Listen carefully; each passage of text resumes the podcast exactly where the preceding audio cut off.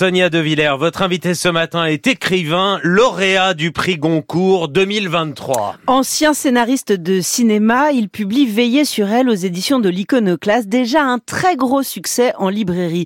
Histoire rocambolesque d'un sculpteur prénommé Michelangelo, d'une aristocrate descendante des Orsini du XXe siècle italien, d'un pays qui entre dans la modernité mais qui se débat sans cesse avec ses préjugés. Bonjour Jean-Baptiste Andrea. Bonjour. Ce Goncourt, c'est le triomphe donc d'un écrivain venu sur le tard à la littérature. Est-ce que ça vous fait peur? C'est difficile. Non, ça me fait pas peur. C'est essentiellement une joie énorme, mais c'est vrai que c'est d'une force de, de, une lame de fond. J'ai l'impression de d'être passé dans une, une machine à laver et d'avoir été piétiné par un diplodocus hier. Ah, le tout laissant un sentiment étrangement agréable. Euh, non, c'est vraiment euh, pour moi écrire, ça a été un peu pour reprendre mon destin en main quand j'ai quitté le cinéma pour la littérature, euh, me reconsacrer à ce que j'adorais, ce qui étaient les mots. Euh, et c'est non, c'est vraiment une récompense. J'ai pas beaucoup de peur. Le vote a été très serré, on le sait aujourd'hui. Vous avez attendu jusqu'à quelle heure cette nouvelle? On a attendu jusqu'à 12h47. Alors je je suis pas obsessionnel. On a juste vérifié après. En fait, ce qui s'est passé, c'est qu'à 12h37, on s'est dit c'est fini, c'est plus nous. On a fait un petit speech. On était tous ensemble à la maison d'édition. On a ouvert un petit champagne. On a été en fait très bons perdants. On s'est dit bon bah voilà. Vous avez trinqué à la défaite. On a trinqué à la défaite. J'ai envoyé des textos à ma famille et à mes amis en leur disant c'est pas nous. Et tout d'un coup, ça a explosé. Il y a eu des hurlements et le coup de fil était arrivé. Et on a passé 10 minutes en, en pensant qu'on avait perdu. Dans ce texto, vous dites ça n'est pas nous. Vous dites nous. Ouais, je dis nous. Ouais, Pourquoi nous Parce que c'est le travail d'une maison d'édition entière, d'une équipe euh, depuis 2017 et j'adore partager ça et c'est pas juste moi aujourd'hui, c'est cette maison tout entière. Cette maison, c'est une maison fondée par Sophie de Sivry, votre éditrice, qui est morte au printemps dernier d'un cancer. Après 18 mois de lutte acharnée, c'est quelqu'un qui était très aimé dans le milieu de, de l'édition. Et la voici couronnée alors qu'elle n'est plus là. Comment continuer sans elle? Je, y a, on a tous l'impression qu'elle est encore là. Euh, elle, elle, on, a initié ensemble euh, un, un, un, travail, une vision qu'elle a fait passer, qu'elle a transmise à tout le monde et qui, qui, qui, ne meurt pas et qui ne mourra pas en fait. Donc c'est vraiment, on a toujours l'impression qu'on va la croiser au coin du couloir. Euh, ça fait six mois que qu'elle n'est plus là physiquement, mais j'ai pas l'impression qu'il y ait grand chose qui ait changé.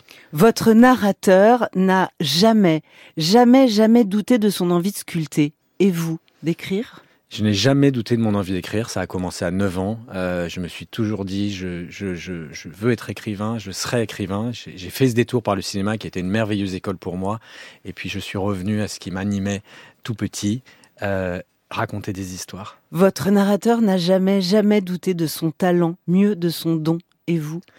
Je, Non, je me suis jamais dit, que, moi je me suis jamais dit que j'avais un talent ou un don. Par contre, euh, je travaille beaucoup et je suis très persévérant et je crois qu'au bout d'un moment, les gens m'ont laissé entrer parce qu'ils se sont dit on va pas s'en débarrasser si on l'ouvre pas la porte. Votre narrateur est un héros en colère. Il a une revanche à prendre sur la vie. Et vous?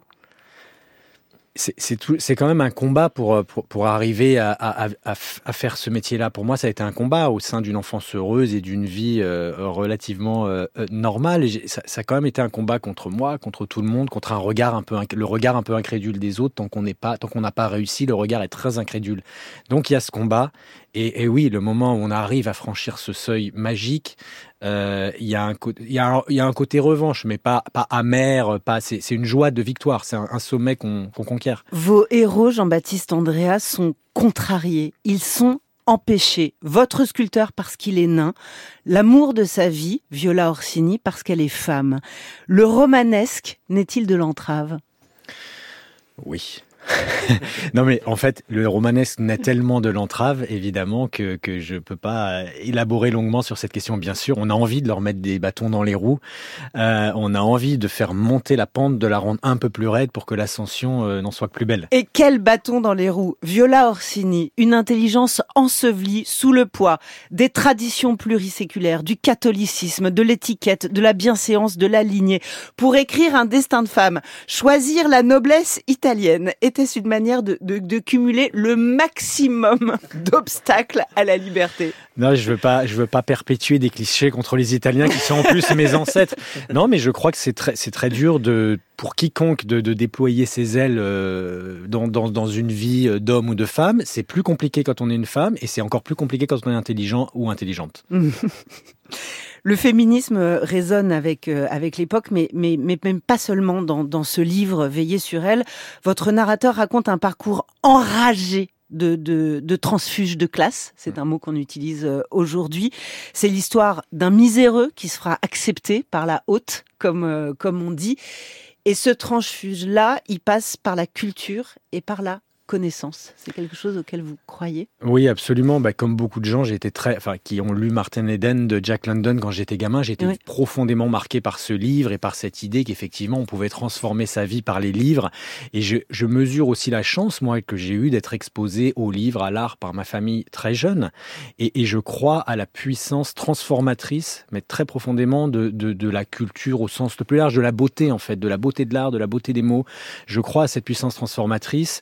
Euh, euh, et, je crois qu'il y a une vraie réflexion à avoir là-dessus pour pouvoir amener des gens qui n'ont pas accès à ça. Évidemment, il y a une réflexion, mais il faut, il faut faire des choses pour amener des, jeunes qui n'ont pas accès à ça vers cette beauté-là parce qu'elle est, elle, elle, change la vie. Elle peut changer exactement comme dans Martin Eden, ce sont les femmes qui font lire et qui transmettent le savoir et la connaissance. Mais moi, ça, bah, ça, moi, je suis là à cause de beaucoup de femmes. Lesquelles, par exemple? Sophie de Sivry, mon éditrice, et je suppose ma mère aussi. Mais, mais voilà, beaucoup d'amis qui m'ont porté, soulevé, à qui j'ai rendu, enfin, à qui je, je dédie le livre. Euh, beaucoup de femmes. Hmm. Ce roman tient véritablement en haleine son lecteur. Quelle est la recette d'un bon suspense? Il n'y a pas de recette, heureusement. Moi, j'ai pas, je, je, je, voudrais pas, non, mais je ne voudrais pas utiliser, non, mais il n'y a pas de recette. Y a, je voudrais pas utiliser une recette euh, parce que ça veut dire qu'on reproduit quelque chose. Je ne sais pas quelle est la recette d'un bon, d'un bon succès ou d'un succès. Moi, quand j'ai écrit le livre, je me suis même dit, est-ce que cette histoire va intéresser quelqu'un d'autre que moi? Je suis allé voir mon époux. Je lui ai dit, en fait, je suis en train d'écrire un truc, ça va faire 600 pages, je suis au milieu, et si ça se trouve, ça n'intéresse personne.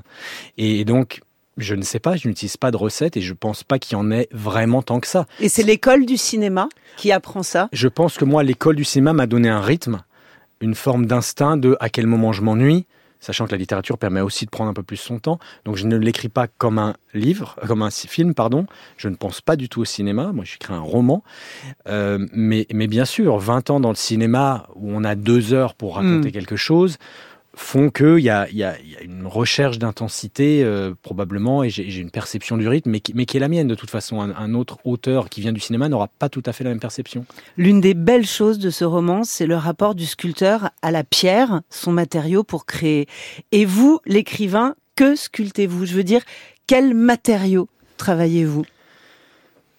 Euh, on travaille l'imagination des lectrices et des lecteurs. Mmh. C'est ça qu'on sculpte avec le mot. Euh, et on crée une ébauche. Et je crois qu'il y a un travail qui se fait que j'adore. Moi, j'essaie d'en dire le moins possible, en fait, même si le livre fait 600 pages. J'essaie vraiment d'en dire le moins possible pour que tout d'un coup, on vit tous dans un monde d'images. On a tous, on, baigne tous dans cet inconscient collectif. On partage les mêmes images. On est saturé d'images.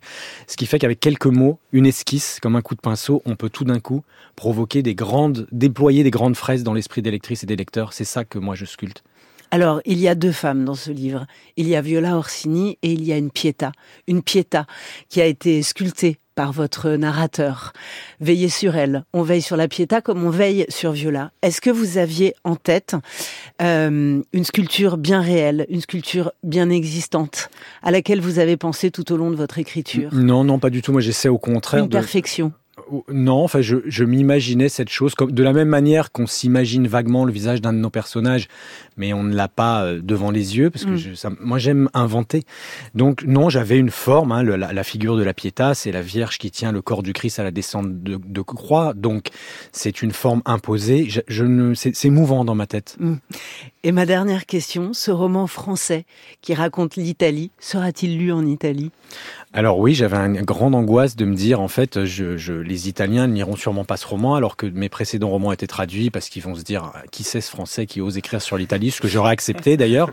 Et en fait, non, on a eu trois offres, euh, et, une des plus belles offres qu'on ait eues en, acquisition étrangère, donc qui devrait être lu en Italie, avec une édition formidable qui, est, la Nave di qui est la, la société d'édition qui a été cofondée par Umberto Eco, et moi c'est C'est voilà, Zidane de la littérature. Veillez sur elle. Jean-Baptiste Andrea est paru aux éditions de l'Iconoclaste. Bravo. et merci, beaucoup de m'avoir reçu. Merci Sonia.